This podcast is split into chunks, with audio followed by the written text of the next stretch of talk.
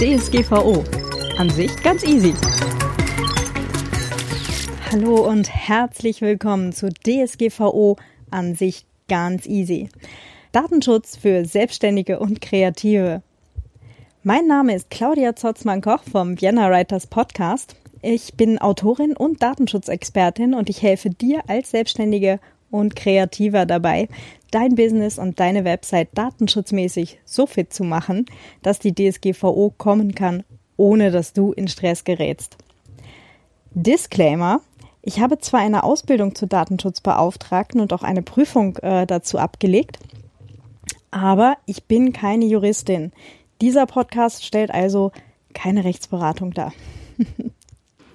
ähm, Heute schauen wir uns die sechs guten Gründe an, die du haben kannst, um personenbezogene Daten zu verarbeiten. Ähm, das heißt, ähm, am 25. Mai tritt die DSGVO in Kraft und bis dahin solltest du auf jeden Fall klar haben, weswegen du äh, die Daten, die du hast, überhaupt hast oder haben darfst. Ähm, Hinweis, äh, die DSGVO ist grundsätzlich mal eine Verbotsnorm. Das heißt, äh, die Datenverarbeitung ist mal grundsätzlich verboten, außer es liegt eine Ausnahme vor. Und diese Ausnahme, ähm, das sind eben diese sechs Rechtsgrundlagen, die wir haben können, um personenbezogene Daten natürlicher Personen, also von Menschen, zu verarbeiten. Gut. Wo findest du die? In Artikel 6.1 A bis F. Das ist der Teil bei mir in dieser gedruckten Ausgabe, die schon so ein äh, kleines Lesezeichen und ein Eselsohr hat. ähm, und äh, da finden wir folgende Punkte. Ganz oben steht die Einwilligung. Das heißt, die betroffene Person hat von sich aus äh, im Vollbesitz ihrer geistigen Kräfte und äh, ohne Zwang und äh, freiwillig ihre Einwilligung dazu gegeben, dass du diese Daten dieser Person ähm, verarbeiten darfst. Ähm, Hinweis dazu. Erstens, äh, es ist immer für einen bestimmten Zweck. Das heißt, wenn du sagst, okay, ich möchte jetzt hier äh, deine Stimme aufzeichnen, damit du bei mir im Podcast ähm, eben äh, zu Gast bist, ähm, dann ist diese Verarbeitung oder der Verarbeitungszweck Veröffentlichung dieses Podcasts oder dieser Podcast-Episode. Ähm, wenn ich jetzt aber hergehe und mache äh, aus äh, diesen Stimmaufnahmen, die ich da habe, äh, auch noch, ähm, keine Ahnung, schneide da was Lustiges zusammen und mache noch ein Video draus oder ich benutze die um ähm, einen Stimmemulator damit zu trainieren, dann ist das nicht der vereinbarte Zweck. Und dann wäre es auch nicht mehr zulässig. Ja.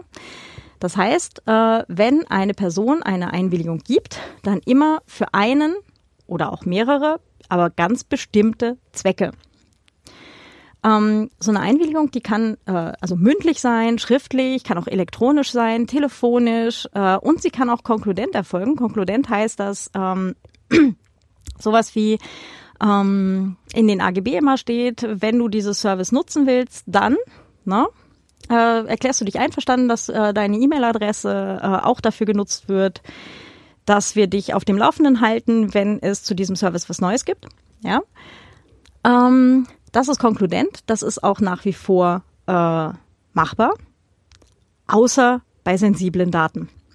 Da geht das nicht. Konkludent geht nur bei in Anführungsstrichen normalen ähm, personenbezogenen Daten.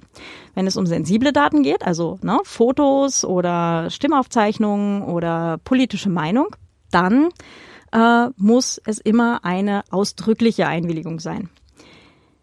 Die kann auch äh, schriftlich sein, muss aber nicht. Allerdings bist du als Verantwortlicher in der Pflicht, äh, im Zweifelsfall nachweisen zu können, dass diese Einwilligung vorliegt. Deswegen ist schriftlich mal nicht die schlechteste Idee also per E-Mail gilt auch, ne, und so weiter, aber es ist irgendwie sinnvoll, das irgendwo zu haben, dass man es mal schnell aus der Schublade ziehen kann. Der zweite Grund, den du haben kannst, um äh, personenbezogene Daten natürlicher Personen zu verarbeiten, ist eine Vertragserfüllung.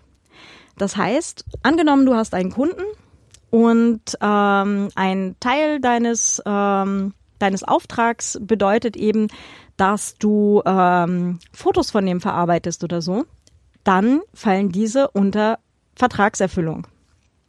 Das heißt aber auch, äh, dass die Leute, die gegebenenfalls auf diesen Fotos drauf sind, deinem Kunden vorher eine Einwilligung gegeben haben müssen.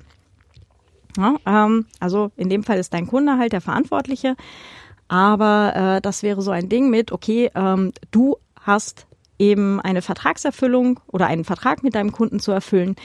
Äh, entsprechend darfst du diese Daten halt auch verarbeiten. Das gilt übrigens auch für äh, vorvertragliche Kommunikation. Also du musst jetzt nicht irgendwie einen E-Mail-Autoresponder einrichten mit, äh, jemand schickt dir eine E-Mail und kriegt gleich mal einen Autoresponder mit, übrigens, jetzt werden deine Daten verarbeitet. Nee, das wäre jetzt ein bisschen viel des Guten, ähm, weil das sind ja gegebenenfalls vorvertragliche Maßnahmen. Jemand schickt dir eine Anfrage, das ist schon alles gedeckelt. Also wir gehen jetzt davon aus, diese Person ist im Vollbesitz ihrer geistigen Fähigkeiten und schickt dir mit der Absicht, ähm, ein Angebot äh, von dir eben einzuholen, absichtlich diese E-Mail. Ja, ähm, das ist so der Teil, wo in der DSGVO halt auch immer von vernünftigerweise äh, geredet wird. Also die DSGVO spricht jetzt niemanden den gesunden Menschenverstand ab.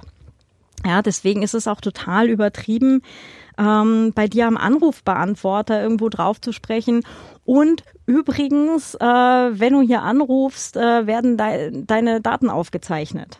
Ja, ähm, nee, komm. Also die Leute wissen schon noch, was sie tun.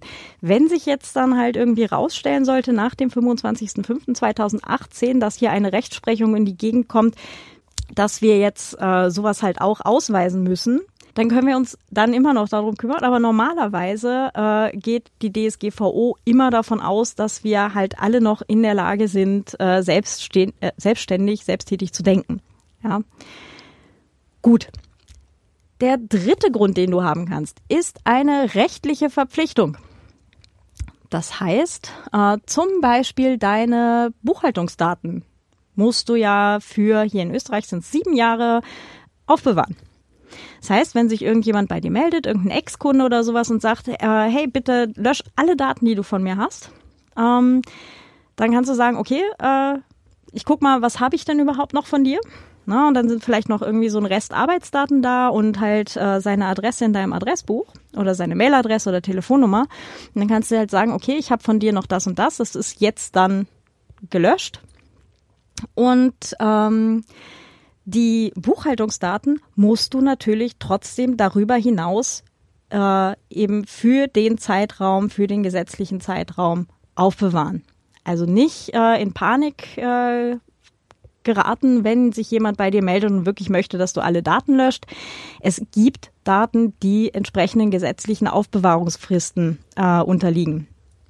Ähm, ich glaube, im Falle von, von ähm, Schadensersatzansprüchen oder sowas können das sogar 30 Jahre sein. Ja, also ähm, da kann man dann darauf hinweisen, okay, ich habe jetzt alle Arbeitsdaten gelöscht und deine Adresse aus meinem Adressbuch, aber die Daten äh, hebe ich dann noch auf für äh, die gesetzliche Aufbewahrungsfrist. Der vierte Grund, ähm, der vierte Grund sind lebenswichtige Interessen. Also, äh, angenommen, dein äh, Arbeitskollege oder wie auch immer äh, fällt neben dir um und ihr ruft äh, den Krankenwagen. Wenn die dann kommen, werdet ihr gut daran tun, wenn ihr denen mitteilt, übrigens, ich weiß, dass der Hans einen Herzfehler hat und äh, blutverdünnende Mittel nimmt. Ja, oder ich weiß, dass der Daniel ähm, zuckerkrank ist. Ja, das sind zwar Gesundheitsdaten und die sind sogar sensibel, aber es ist ja im Interesse, im lebenswichtigen äh, Interesse ähm, der betroffenen Person, dass ihr den Sanitätern mal eben sagt, ähm, was ihr eben wisst. Ja, äh, also Name ist da auch mal eine Sache, weil wenn man dann versucht, eine bewusstlose Person wieder anzusprechen, dann, also wenn die dann wieder zu sich kommt, ähm, dann ist das mal ganz gut, wenn man einen Namen weiß. Ähm, und natürlich, wenn man weiß, äh, dass vielleicht irgendwelche besonderen Sachen ohnehin schon vorliegen. So, der fünfte Grund, öffentliches Interesse. Das ist jetzt die Sache für äh, zum Beispiel Journalisten, aber halt auch für ähm, äh, Polizisten und so weiter. ähm, und zwar äh, geht es hier dann darum, äh, dass man eben gegebenenfalls im äh, Falle einer Fahndung äh, natürlich irgendwie auch ein Foto abdrucken darf oder dass man halt auch noch über bestimmte Politiker äh, Bericht erstatten darf. Ähm, also öffentliches Interesse ist durchaus ähm, ein, ein valider Punkt, um personenbezogene Daten von Menschen zu verarbeiten. Und dann gibt es noch den last not least Punkt äh, berechtigtes Interesse. Ähm, ich hatte ja schon erwähnt, wenn du äh, PR-Berater bist und du hast eine ganze Datenbank von 1000 Journalisten und äh, deren Mailadressen, Kontaktdaten, wie auch immer, dann ist es natürlich dein berechtigtes Interesse, weil dein Kerngeschäft, dass du mit diesen Personen äh, kommunizierst. Ähm, du musst von denen jetzt auch nicht extra noch eine Einwilligung einholen, dass du das tust. Ja, also äh, du brauchst ja nur einen von den sechs. Du kannst auch mehr von den sechs äh, Punkten haben, also von den sechs Rechtsgrundlagen äh, erfüllen, aber du brauchst nur eine. Wenn dein Kerngeschäft also ist, eben mit diesen tausend Journalisten ähm, dich eben auszutauschen, wenn du da halt bestimmte Themen immer mal wieder hast, dann ist das dein Kerngeschäft und dann ist das auch völlig in Ordnung, wenn du diese Daten verarbeitest. Ja, also du musst jetzt nicht tausend Journalisten anschreiben und sagen, hey, bitte gib mir deine Einwilligung, dass ich deine Sachen hier vorhalten darf. Nee, in dem Fall gilt das berechtigte Interesse. Also ähm, bitte einfach einfach auch nochmal selber nachlesen, Artikel 6.1 A bis F. Das war's auch schon wieder für heute. Äh, ich bin für individuelle Beratungen buchbar. Ähm, eine E-Mail-Adresse und den PGP-Key dazu habe ich dir in die Shownotes gegeben. Ähm, du kannst dich auch gerne für den äh, Newsletter eintragen, äh, wenn du Neuigkeiten haben möchtest zur DSGVO, wie da die aktuelle Rechtsprechung dann aussieht, wenn sie das jetzt dann ausjudizieren. Da kommen dann auch Infos rein zur E-Privacy-Verordnung, die jetzt dann 2019 startet.